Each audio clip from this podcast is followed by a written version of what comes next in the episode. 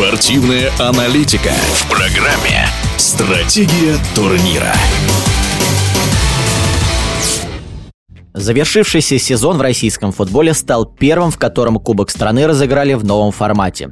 На турнире появился групповой этап, а стадия плей-офф проходила в формате двухматчевых противостояний и была разделена на два пути – путь РПЛ и путь регионов. Команда, вылетевшая из пути РПЛ, получала шанс сыграть еще раз в пути регионов, Оправдала ли себя новая система, никто однозначно ответить не может. Но бронзовый призер Олимпийских игр, чемпион Советского Союза по футболу Евгений Ловчев считает, что в связи с обстоятельствами другого выхода у клубов и Российского футбольного союза нет.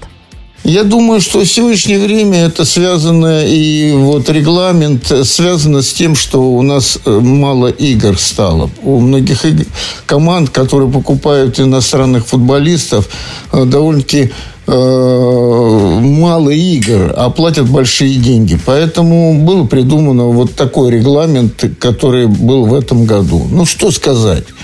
Наверное, самым главным, что в Кубке не, иногда не вылетали команды, они где-то играли там в конференции, и потом еще могли продолжать. В Кубке этого, в общем-то, не должно быть. А так, то, что, в принципе, в конце концов, команды высшей лиги пришли, как и было всегда. Мы вспоминаем Орехово-Зуевское знамя труда, которое когда-то в 60-е годы играло в первенстве, но это единичный случай, когда в Кубке в финале играли вот э, команда второй лиги. Это единичный случай.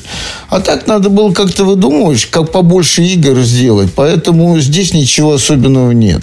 А надо ли продолжать, все зависит от того, как долго нас еще забанят э, в европейском футболе, по большому счету.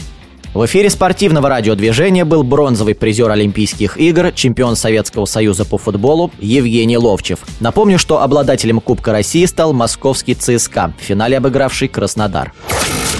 Стратегия турнира.